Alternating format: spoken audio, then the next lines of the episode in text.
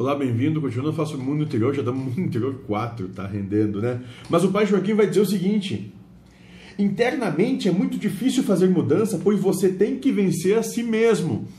Primeira frase nós vamos discutir nesse verbete, isso é muito importante.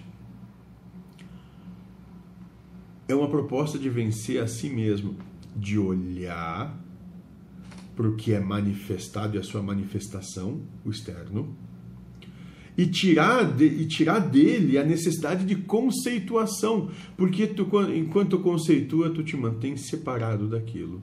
Tu não é aquilo.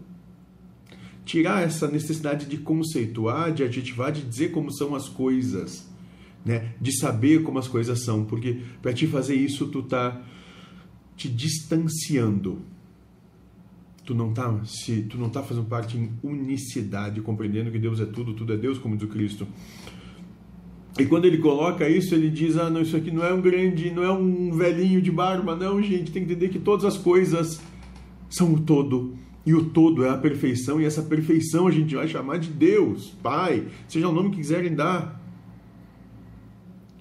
E quando a gente começa a perceber em si essa unicidade, onde todas as coisas são uma mesma coisa só. A gente não se vê mais separado como alguém que observa algo, não vê mais algo para ser observado. E se vê em tudo, e é tudo, e em tudo está, e. Bom, e aí depois, quem sabe? Talvez seja nada. Vamos esse papo para um outro momento. Vamos ter isso. Vamos compreender que essa mudança, sim, ela é deveras complicada.